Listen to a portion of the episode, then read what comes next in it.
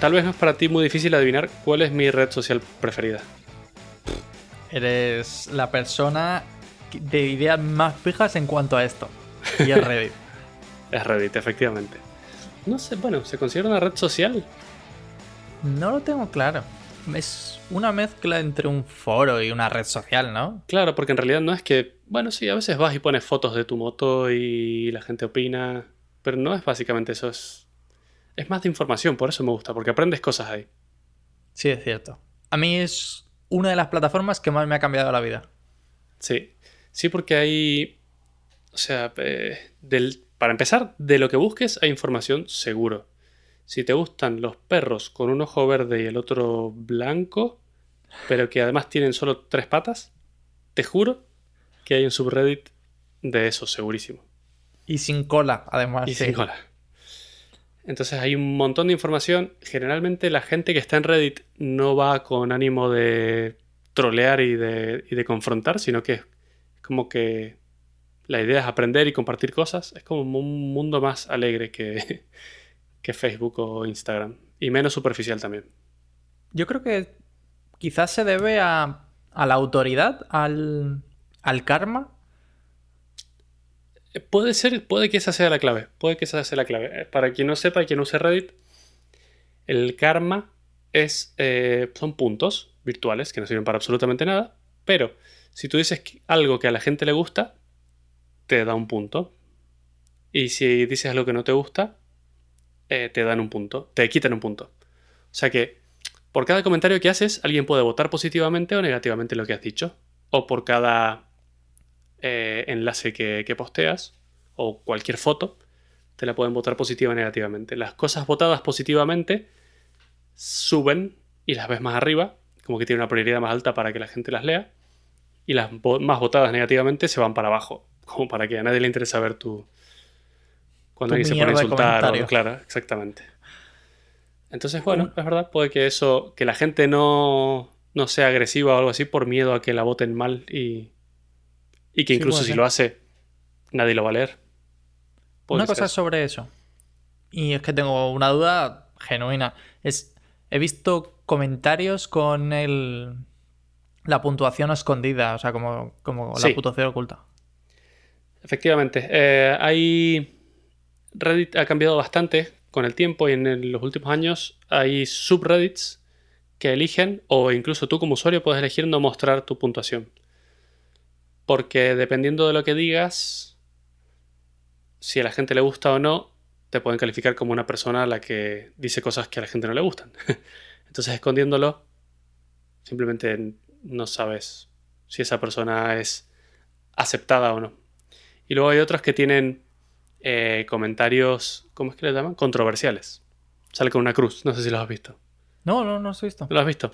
Cuando tiene un montón de votos positivos y un montón de votos negativos y está bastante equilibrado, es un comentario controversial. No los he visto, pero ya tengo que ir a buscar a uno. Tienes que mirarlo, tiene una cruz pequeñita en un costado. Y generalmente tiene pocos puntos, porque claro, se equilibran los positivos con los negativos.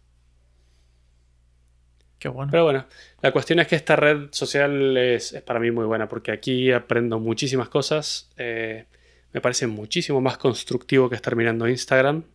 Instagram me da bastante asco. Es.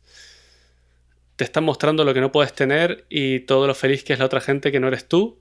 Y todo lo más superficial del planeta Tierra es, bastante horripilante. Ah, por favor, lo dice el tío que ha dicho: eh, Mira mi moto. Ay, bueno. Porque para eso es Instagram. Claro. Mira mi moto. Pero bueno, más que de Reddit en particular, hoy te voy a hablar de una persona que fue uno de los fundadores de Reddit como tal. ¿Vale? Y esto es una historia bastante conocida en Internet y es... Eh, no, es no, no es una historia feliz o no termina con un final feliz, al menos. Pero bueno, te voy a contar de esta persona que se llama Aaron Swartz. Eh, sí. Nació en 1986, igual que yo. Eh, y desde muy pequeño ya era superdotado, igual que yo. Sí, pero por otras razones.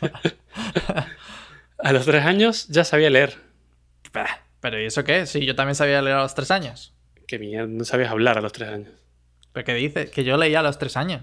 ¿Leías a los tres años? Te lo juro, yo leía a los tres años. ¿En serio? Padres me, me lo han dicho, sí, sí. Sí, a mí mi madre me dice que soy muy bonito también, pero no le creo. Ya, es que no me extraña que no le creas. bueno, el tema es que ya desde los tres años jugaba con ordenadores. En esa época estaban los primeros Apple, los Mac, el Lisa y esos, y jugaba con eso. Hasta tal punto que a los 12 años ya él montó un servidor propio en su casa, con un ordenador, justo cuando estaba surgiendo Internet, y se creó una web que se llamaba The Info, como la información. Y era para que la gente pudiera compartir conocimiento de lo que quisiera. Básicamente Wikipedia. Solo que en esa época Wikipedia todavía no existía. O sea que ya ves que con 12 años es un no solo, no solo tenía los conocimientos de montar servidores y hacer páginas web, sino que además tenía como ideología y quería compartir cosas ¿no? con el mundo. Te cagas. Yo con 12 años me dedicaba a jugar a la PlayStation. Sí, a mirar Los Simpsons y cosas así. Ya ves. Eh, muy poco después se unió a, una comunidad de desarrolladores que estaban creando una tecnología que se llama RSS, que mucha gente la conocerá, mucha otra gente no, pero básicamente es como un índice de novedades de los sitios web que a ti te gustan. Eh, RSS significa Rich Site Summary y es como justo eso, es como un, índice de, cosas nuevas que han ido saliendo. Em, creo que eso era en el momento en el que se estaba desarrollando, pero si no me equivoco ahora es como Release, release Syndicate System o algo así. Sí, sí, tiene como tres nombres diferentes, pero todos se refieren a lo mismo. Yo no sé si es porque es un chiste o qué, pero todos se refieren a lo mismo. De hecho, para que te hagas una idea, los podcasts todavía funcionan con RSS. Y cada vez que haces un episodio nuevo y en tu móvil te sale una notificación de que tienes un podcast nuevo, es que por detrás ha ido por RSS y te ha avisado que ha, funcionado. Bueno, entonces Aaron estaba funcionando, estaba trabajando o aportando a esta comunidad de RSS y, se solían juntar físicamente, a veces hacer reuniones. Y veían que Aaron no iba y nunca asistía. Hasta que un día uno le preguntó, Aaron, ¿por qué no te vienes a las reuniones físicas? Así te conocemos de verdad. Y él respondió, es que no creo que mi madre me deje, porque tengo 14 años y no me va a dejar ir ahí. Qué crack. Con 14 años estaba eh, aportando cosas. Eh, además, por lo visto era como, al menos a través de internet y escrito, era como una persona súper adulta. Y, además, programando también claramente era muy avanzado. O sea, que era un viejo joven ya de, de pequeño. Sí, probablemente. A los 15 años ya formaba parte de los fundadores de Creative Commons. ¿Sabes lo que es Creative Commons? Sí, es un tipo de licencia de Internet que aparte se volvió súper utilizada, no sé, a principios de los 2000, 2000 y pico, ¿no? Y te permite simplemente tener tu contenido, eh, pero si alguien lo utiliza, simplemente tiene que citar la licencia, si no me equivoco. Claro, exactamente. Es para. Trata sobre licencias de distribución de contenido. Por ejemplo, yo soy un fotógrafo y hago una foto de un gato. Eh, yo puedo poner esa foto en internet y con una licencia de Creative Commons puedo decir, esta foto puede ser compartida por cualquiera o puede ser usada por cualquiera si no es con fines eh, de negocio o no puede ser usada por nadie solo por mí. O sea, básicamente es una manera oficial de compartir tu contenido. Y está muy bien. De hecho, en eso se siguen basando casi todas las cosas de contenido de Internet. Bueno, a los 15 años estaba trabajando en ello. Te. Sí, efectivamente. En 2004 entró a la Universidad de Stanford, eh, antes de terminar la escuela, porque como era avanzado ya fue a la Universidad de Stanford antes, pero duró solo un año en la universidad y lo dejó. Lo dejó porque había trabajado, o sea, empezó a trabajar en una empresa o un proyecto web que se llamaba Y Combinator, que es como los inicios muy básicos de Reddit, que después se, abrió en otra rama que se llamaba Infogami, que tampoco fue muy bien. Pero bueno, de eso, todo eso fue muriendo, pero de eso decantó Reddit. Wow.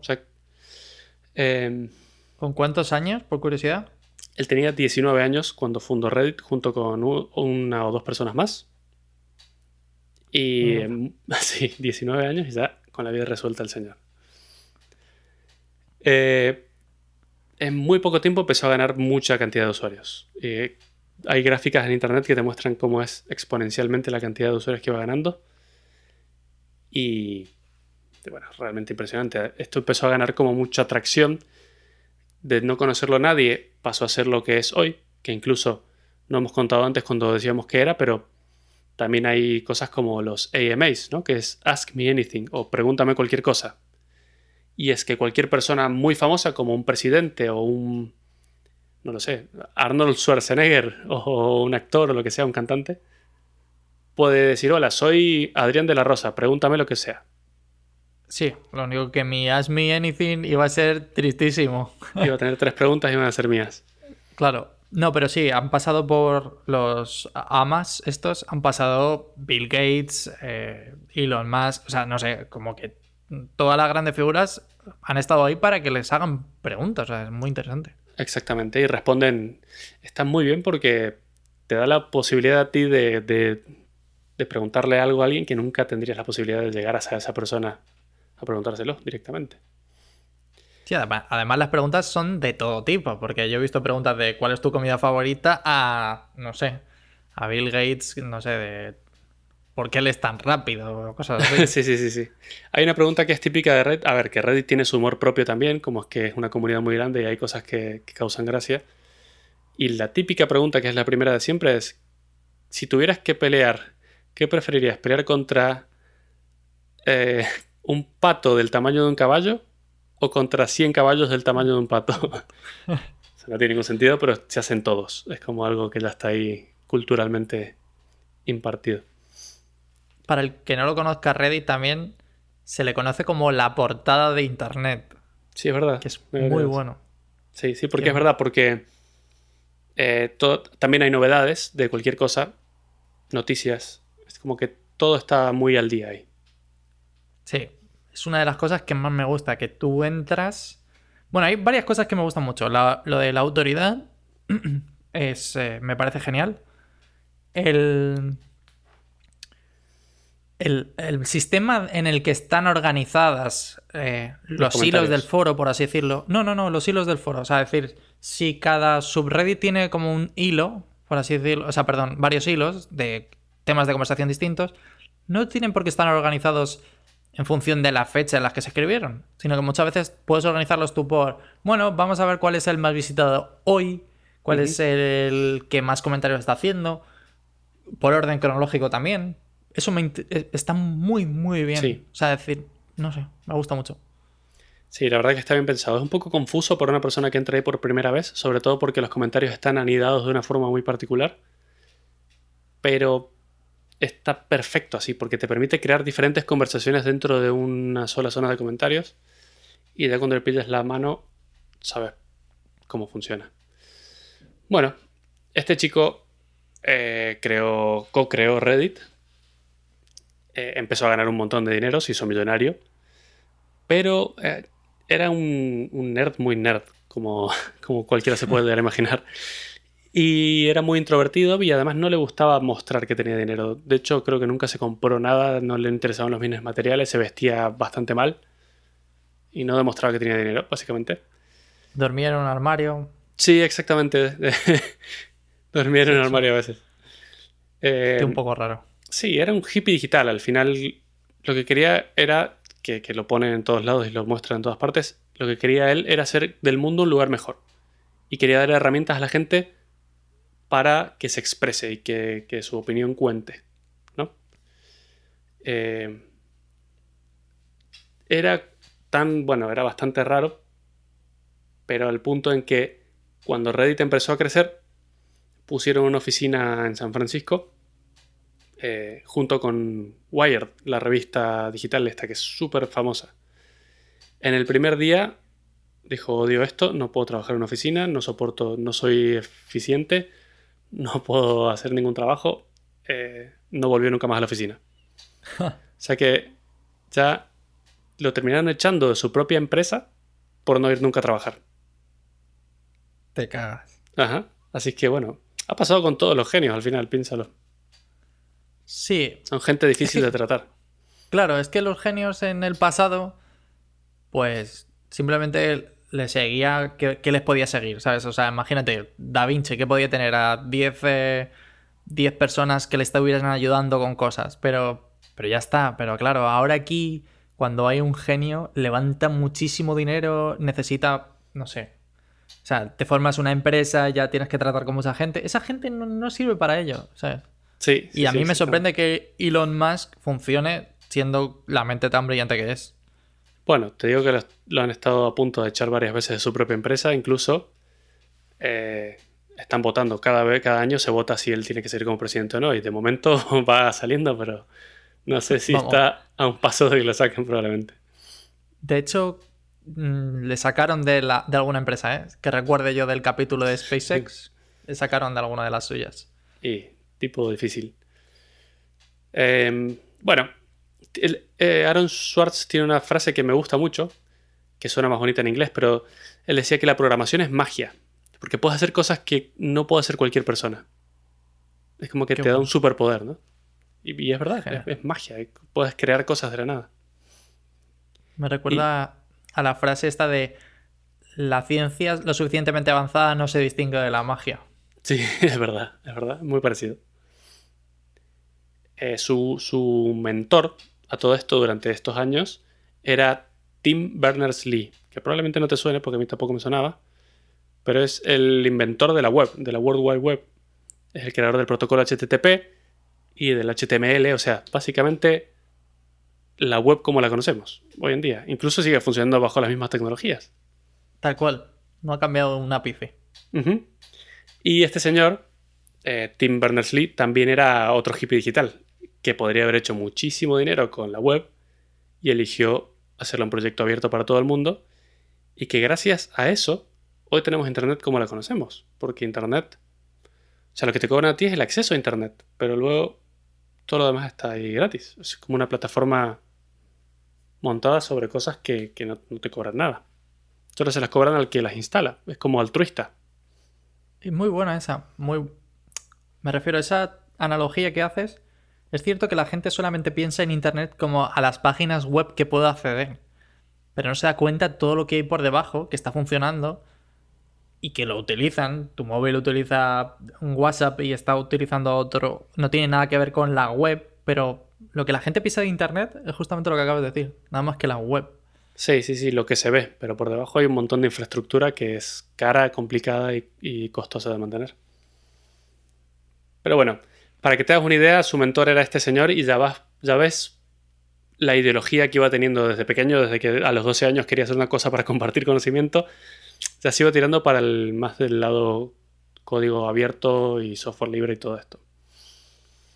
Eh, bueno, una vez que lo echaron de, Reddit por no ir a la oficina, eh, siguió con un proyecto propio que se llamaba Open Library. ¿Qué pasa? Que las bibliotecas son públicas, ¿no? O sea, tú puedes ir a una biblioteca, puedes entrar y puedes ver todo lo que quieras. Pero si tú quieres saber qué libros hay en esa biblioteca, quieres buscar uno exactamente o quieres buscar de qué autor fue, bueno, ahora sí, pero en esa época no podías. ¿Por qué? Porque la tenían solo una base de datos cerrada dentro de la biblioteca. Al final era información de dominio público, pero no tenías acceso público a esa información. Entonces lo que montó Aaron fue un proyecto, una página web que se llamaba Open Library. Y lo que hacía era tener solo la, tapa de cada libro. Su idea era tener todos los libros del mundo. Te mostraba la tapa y en la tapa podías leer justo lo que te he dicho. Quién era el autor, cuál es el título del libro, qué editorial, en qué año se publicó y todo eso. Por lo menos para saber qué libros existen o, o dónde ir a buscarlos. Porque también desde ahí podías ver en qué bibliotecas estaba o dónde comprarlo. Esto es hace mucho. Ahora eso lo puedes conseguir muy rápidamente, pero en su momento no había nada de eso. Y bueno, se dio cuenta de que esto también pasa con los archivos judiciales. Los archivos judiciales de cualquier caso, de cualquier juicio, son de dominio público. O sea, tú puedes ir a un juzgado y decir, hola, quiero ver el juicio de Adri contra Adri. Adri contra. Me denuncio a mí mismo. A ti mismo, sí. Y, y tienes total derecho a acceder. Pero, si quieres acceder a través de Internet, el propio Estado había puesto una web que se llama Pacer y te cobraba. ¿El Estado te cobraba por acceder? Exacto, te cobraba, si tú querías obtener los, los resultados o los ficheros de un caso, te cobraba por acceder. Entonces este chico dijo, pero, ¿de qué me estás hablando? Si esto es dominio público y yo estoy pagando mis impuestos. O sea, esta web está mantenida con mis impuestos y además te tengo que pagar para que me des cosas que son de dominio público. Es una estafa, básicamente. Entonces, claro, como él era... A, a su vez, como este Pacer era muy famoso y todo el mundo se quejaba de ello, hubo un grupo de gente que creó una web alternativa que era, ok, yo ya he pagado por estos ficheros, los he descargado, pero como son de dominio público, no tengo ninguna restricción para distribuirlos. Entonces estaba esta segunda web en la que los subías tú. Entonces la gente iba subiendo ahí los archivos, iban creando una biblioteca pública básicamente de, archivos judiciales. Genial. Me parece una buena idea, sí. Y, y como Aaron Schwartz estaba metido mucho en tema de bibliotecas, se dio cuenta que las bibliotecas tenían acceso gratuito a Pacer. Si tú ibas a una biblioteca, podías entrar y acceder a todos los documentos de manera gratuita. Entonces, aquí no adivinas qué hizo.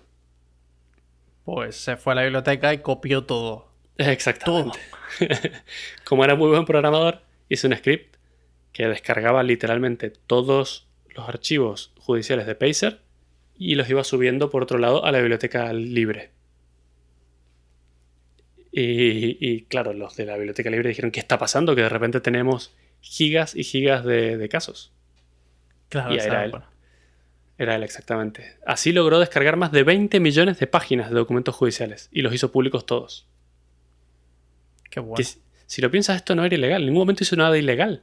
No, no, porque va a ser ilegal. Él está accediendo. O sea, todos los medios los tiene. Claro, los medios los tiene, accedió por una biblioteca que tiene permiso para hacerlo. Los datos a los que está accediendo son de dominio público y los ha subido a una página web que son a datos que son de dominio público, nadie le puede prohibir. Pero al FBI no le pareció tan gracioso y fue a hacerle una visita a su casa. Al final le hicieron unas preguntas, lo cuestionaron un poco, pero terminó en la nada. Pero claro, al final no pudieron culparlo, pero logró que Pacer ya fuera prácticamente inútil y no podía encontrar mucha información, pero creo que a día de hoy ya es gratis. Ya pasó a ser lo que era lo que tendría que haber sido al principio, básicamente. Eso es lo que te iba a decir. Gracias a él también. A ver, hasta aquí, un puto héroe. Todo lo que ha hecho es como un genio. Después de esto, él siempre fue muy político, él daba charlas en universidades. Eh, de hecho, era muy loco verlo porque dio un montón de conferencias y la gente lo trataba como un, adulto, incluso cuando tenía 15 años. Porque la forma de pensar que tenía era como muy. un adulto, básicamente. y en los conocimientos también. Entonces, siempre le gustó mucho la política, estaba muy metido en ese tema. Y, después de esto, claro, descubrió esto y dijo, bueno, me tengo que meter en la política para hacer llegar este mensaje, para que la gente se entere de que estas cosas pasan. Porque generalmente los que lo saben, en este caso en particular, son solo abogados que quieren acceder a eso, pero el resto de gente no sabe que tiene derecho a acceder a estas cosas y que no puede. Entonces se encontró con que los científicos tienen un problema parecido al de Pacer. ¿Tú sabes cómo va lo de los papers científicos? Me parece un crimen, eso bestial, ¿eh? te lo digo en serio. Todavía no entiendo. O sea, básicamente los papers científicos se publican en revistas. Y estas revistas no son gratis. De hecho, hay que pagarlas y son muy caras. Que por un lado lo entiendo, porque cuando tú envías un paper a una revista, el problema está en que tiene que haber alguien ahí detrás que revise ese paper, ¿no? De que no estoy enviando la Tierra es plana y, y, me lo publican. Entonces el problema que hay que pagar a esa persona, que es el editor y todo esto. Pero que los papers, sea, que no se puedan leer porque son de pago, es como la, la ciencia es pública. Exactamente. Es abierta, debería serlo por lo menos. Exactamente. Y no solo eso, sino que son bastante caros. Si tú quieres leer cualquier paper, cuesta como unos 50 dólares. Un paper normal que además eh, son súper macabros los contratos que firmas si tú publicas un paper y básicamente estás cediendo todos tus derechos del paper a la revista. Ya no es tuyo. Y de esas ganancias no van para el científico, van para la revista, que es la que se encarga de distribuirlo y, y revisarlo. O sea, es, claro. es tremendo. Pero estamos hablando solo del paper, no del descubrimiento o estudio. Sí, sí, no, no, solo del paper en particular. Básicamente con los derechos me refiero a que les das derecho a distribuirlo y hacer todo lo que quieren con él, prácticamente. Es que no lo entiendo. No entiendo cómo nos podemos poner de acuerdo en cosas como formar un colisionador de hadrones súper grande que vale, no sé, un pastizal y un sistema de este calibre que en realidad estamos hablando de algo rollo Wikipedia. No, estamos, no, no pedimos esto.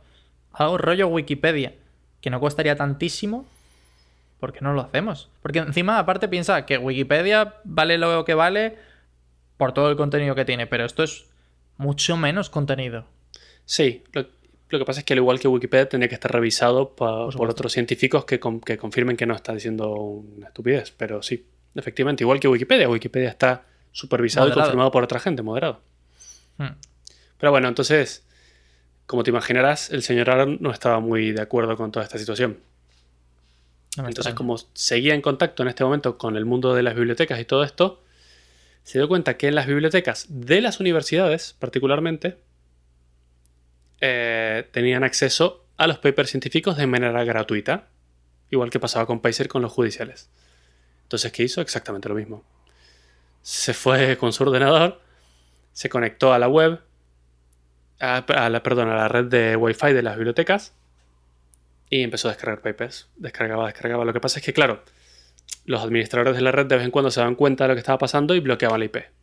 Él se desconectaba, se iba a otro punto de acceso, le daban otra IP diferente y lo intentaba. Lo que pasa es que era un proceso lento. Pero empezó a descargar. En este caso, no los estaba subiendo a ningún sitio, solo los estaba descargando. ¿Vale? Claro. Entendía yo creo que si los publicaba, eso sí es una infracción de copyright. Exactamente, porque ¿qué pasa? Que esto es lo otro era dominio público, esto ahora ya mismo no, porque por muy triste que sea, esos papers pertenecen a la revista y tienen un coste. Son de pago. Entonces, bueno, en un momento se cansó, en 2010 exactamente, se cansó de este proceso de ir quitando de a poquito los papers y lo que hizo fue directamente instalar un ordenador con un disco externo en la sala de servidores del MIT, de la universidad. Entonces se mete escondidas Qué puta locura. Sí, instala el ordenador ahí con el script que se descargara todo. Además lo enchufa por cable directamente. De ahí ya no lo sacaban. Y dejó descargando el ordenador ahí todo. El problema es que eh, las autoridades de la universidad encontraron el portátil en esa sala. ¿Y qué pasa? En vez de sacarlo y, ver qué era o qué había dentro, no, ni lo tocaron. Lo que hicieron fue poner una cámara. Entonces, claro, dos días después se ve a Aaron Schwartz entrando a la sala de servidores. Ese es un vídeo de, dominio público, lo puedes ver. Se ve cómo entra, cambia el disco rígido porque se había llenado de papers, pone uno nuevo, apaga la luz y se va. Ah, toma por culo. Ahí está, ese fue el principio del film. Porque efectivamente todavía no he hecho nada con eso. No. No sé hasta qué punto se puede considerar ilegal. Porque porque lo estaba descargando desde un lugar válido. Desde la universidad. O sea, claramente es ilegal meterse a la sala de servidores y enchufarse ahí, ¿no? Pero. Sí. Ya, te refieres que, que podría haber de ilegal con respecto a copyright, ¿no? O sea, obviamente, pues la legalidad de haberme metido en una sala de servidores que no me toca y haber instalado Pero si lo hacía desde Wi-Fi, bueno, a lo mejor los términos y condiciones de, de la revista no, no, te permitían hacer eso, como descargar de manera masiva o algo así, pero. En principio, por ejemplo, cosas como en LinkedIn, no sé si sabes, pero está prohibido el crawling. El crawling es justamente ir por la red eh, linkando de uno a otro y entonces vas descargando todo el contenido eh, y vas como recopilando toda la información. En LinkedIn, por ejemplo, está prohibido bajo los términos y condiciones, ¿ves? Por ejemplo ahí. Pero en cambio hay mucha gente que utiliza una cuenta y, va seleccionando perfiles, claro. Bueno, eh, el problema es que, claro, usando ese vídeo como evidencia, ya directamente lo llevaron preso, porque estaba traspasando lugares no, permitidos y, descargando un montón de contenido que era de pago, en realidad. Como te digo, no, no sabía nadie para qué lo iba a usar, pero bueno. El caso escaló muy rápido porque fue justo alrededor de esa época cuando salió todo el lío de Wikileaks. Entonces, eh, estaban todos como muy asustados en ese momento y todo se trataba como piratería informática y, no querían que eso siga escalando. Eh, y bueno, para peor, entre la información que había descargado, no solo habían papers, sino que habían bases de datos legales, que también son públicas, pero si las analizabas en conjunto, te dabas cuenta que había una clara relación de intercambio de dinero por parte de unos inversores con unos juicios que solo se aprobaban, sea, solo el juicio salía a favor de ellos cuando había transacciones de dinero. Uh. Eh, entonces ya se estaba metiendo en lugares que, el gobierno no quería que vea. Uh, entonces, bueno. Qué mal suena. Efectivamente. Eh, a todo esto estaba preso. En 2011 salió su condena. Todavía no estaba, o sea, todavía no había sido el juicio, sino que dijeron, bueno, estos son los cargos. Que eran cuatro cargos, nada más. Pero le dijeron, estos cuatro cargos vas a tener un máximo de 35 años de prisión. Mierda. Dime tú. Y, y una multa de hasta un millón de dólares. Ya lo veremos en el juicio, pero esto más o menos con estos cuatro cargos. Y claramente lo querían usar como un ejemplo, o sea, querían usarlo como una condena ejemplar para que el resto de gente se asuste con el tema del hacking, para un poquito, deje de liberar secretos. Y bueno, salió con una fianza de 100 mil dólares, porque como te digo, el señor era millonario de antes. Un millón de pavos dijo, ah, No, no, son con 100 mil dólares pago la fianza y hasta luego, ah, hasta que no sea el juicio. Ah, vale, vale, vale. Es libre. Que, que un millón era si me condenan. Sí, claro, la condena va a ser los 35 años más un millón, no es uno o el ah, otro. Mierda. No, bueno, pero aún así, yo me imagino que un millón para el fundador de Reddit, pues tenía que ser como calderilla. Sí, bueno, probablemente. Nunca nadie sabe. Bueno, no sé, la familia lo sabrá, pero no sé cuánta pasta habrá habido ahí. Y justo cuando él sale bajo fianza, es todo el lío este de sopa. ¿Te acuerdas de sopa, pipa y todas estas cosas de, de censura que querían sacar? No, no me acuerdo. ¿No te suena la ley SOPA? No. Esto fue en 2012. Era una ley que querían hacer para censurar Internet. Y lo que lograba era que si una sola persona decía esto tiene copyright, te podían dar de baja tu web entera. Ah, algo me suena. Algo me suena, sí. Y era una, una cosa que, que lograron un montón de empresas haciendo lobby con el gobierno y casi estuvimos a esto de que lo aprueben. Y te digo que habría sido catastrófico para la libertad de expresión y para... O sea, estaría todo prohibido y te cobrarían multas por todo. Bueno, te recuerdo que salió una ley parecida en Europa. Ha salido una hace poquito, ¿no? Es la ley 13 o algo así. El punto. No, bueno, era el punto 13 al principio, luego pasó el punto 17, pero básicamente dice eso. No es exactamente así, es simplemente que todas las empresas tienen que tener un mecanismo anti-copyright, es decir, que haya un tercero que diga esto me pertenece y ponga ese flag, digámoslo así, sobre la cuenta de, contenido. Claro, claro. Bueno. Em, y este, como estaba tan políticamente metido en todo este tema, empezó a hacer de todos. Fue, eh, fue un activista muy fuerte en esto. E intentó. Él ya tenía un grupo grande de gente que lo seguía, por todo lo que te he contado antes y además ha participado en muchas actividades políticas y empezó a explicar a la gente cuáles eran las consecuencias de SOPA, de qué pasaba si la aprobaban y todo esto. Empezó a organizar protestas, dio un montón de charlas y bueno, finalmente eh, SOPA fue cancelado. Porque no sé si te acuerdas, pero incluso entrabas a la página de Google y estaba todo negro. Y decía, esto va a pasar si aprueban SOPA. Entrabas a la página de Wikipedia y salía todo negro. Esto va a pasar si aprueban SOPA. Sí, ahora sí me acuerdo todo eso eh, ayudó a que la ley no se cumpla. Y, no, se, y no pasó por muy poquito, te digo, ¿eh? no te creas que fue por mucho. Y bueno, entonces, vale. Otra, otra victoria para Aaron. Estaba súper contento. Y, y, bueno, estaba como emocionado. ya había dejado un poco de lado los ordenadores y se estaba metiendo más en una carrera política, que era por lo visto lo que siempre le había gustado. Y puso el foco en la NSA porque como te digo, fue justo en la época de Wikileaks. Se empezó a meter en los mecanismos que usaba la NSA para espiar a la gente y el tema de privacidad. Empezó a divulgar las técnicas que se usaban. Y bueno, esto a la NSA tampoco le gustó mucho. Tanto que en 2012 se reactivó su caso, que estaba como en pausa. Ahora mismo, cuando reactivaron el caso, las causas se acumularon y llegaron hasta 13. ¿Te acuerdas que te dije que eran 4? Sí. O sea que llegaron hasta 13. Probablemente los años de cárcel que le iban a dar eran 104 o 106. Mierda.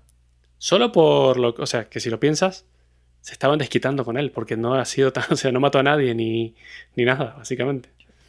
pero 104 años, no sé, me gustaría ver la condena, bueno, la acusación, porque me parece ridículo para un, o sea, una condena de 104 años para alguien que infringe, en todo caso, el copyright, ¿sabes? Exactamente. que, me, pidas dinero, lo entiendo, toma, vale, pues pago cada uno de los artículos que me he descargado. Claro. Ni siquiera los he publicado en internet. Exactamente, no los he usado nada para nada, pero bueno. Sí, eh, te voy a contar un poco más sobre eso de, que sea una condena excesiva ahora en un momento. Pero bueno, eh, lo que pasa es que Aaron entró en una depresión muy grande porque estaba, sabía que iba a ir inevitablemente por el resto de su vida dentro de la cárcel. Dejó de ver a sus familiares y a sus amigos e incluso finalmente en 2013 no soportó la presión y un día llegó su mujer a su casa y lo encontró muerto. Se había ahorcado, básicamente. Eh, una pena porque no sé si, este, si esta persona a día de hoy siguiera haciendo todas las cosas por las que había peleado hasta ahora, no sé cuántas cosas más no habría dado, la verdad, porque en sus pocos años eh, logró un montón de cosas. Pero bueno, esto despertó un montón de cosas, una movida en la que se demuestra que como el gobierno quiere ocultar cosas siempre, como siempre hay intereses detrás de todo, como eh, la censura excesiva siempre está. Es como que destapa un montón de cosas. Tiene bastante que ver con lo que hablamos la semana pasada también. ¿No te acuerdas? Sí. Eh, y bueno, su web todavía está disponible, se puede entrar, la voy a dejar en los, en los enlaces del episodio.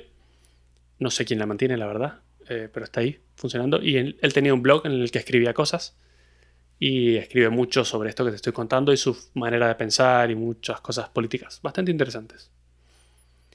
Eh, y bueno, volviendo a lo que me decías antes de las penas excesivas, desde entonces hay un grupo de abogados que se dedican a, temas de, de, web que han presentado una reforma para la ley de fraude informático para evitar penas desmesuradas como estas y le han llamado la ley de Aarón. Qué bonito. Joder. Mi gorrito de plata.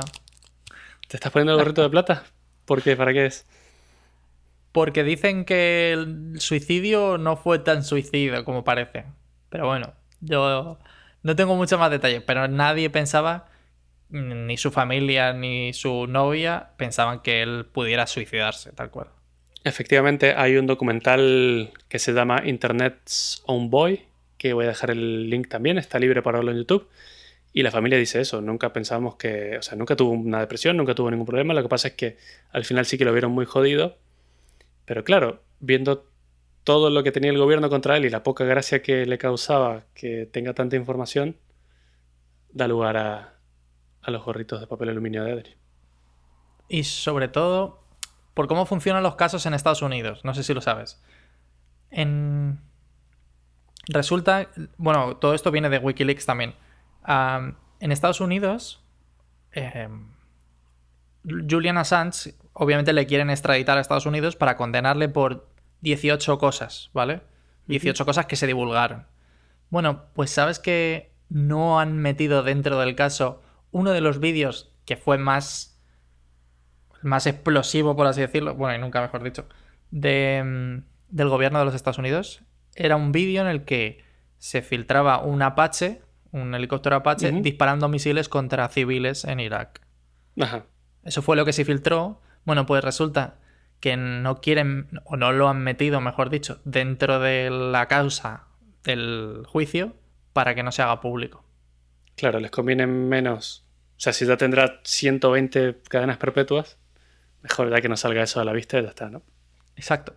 Entonces, si te fijas, puede ser que este tío tuviera información que no quisieran que se viera públicamente. Que es muy raro. Es que eso pasa cuando los casos estos son públicos. No sé. mi gorrito de plata. sí, sí, cosas raras.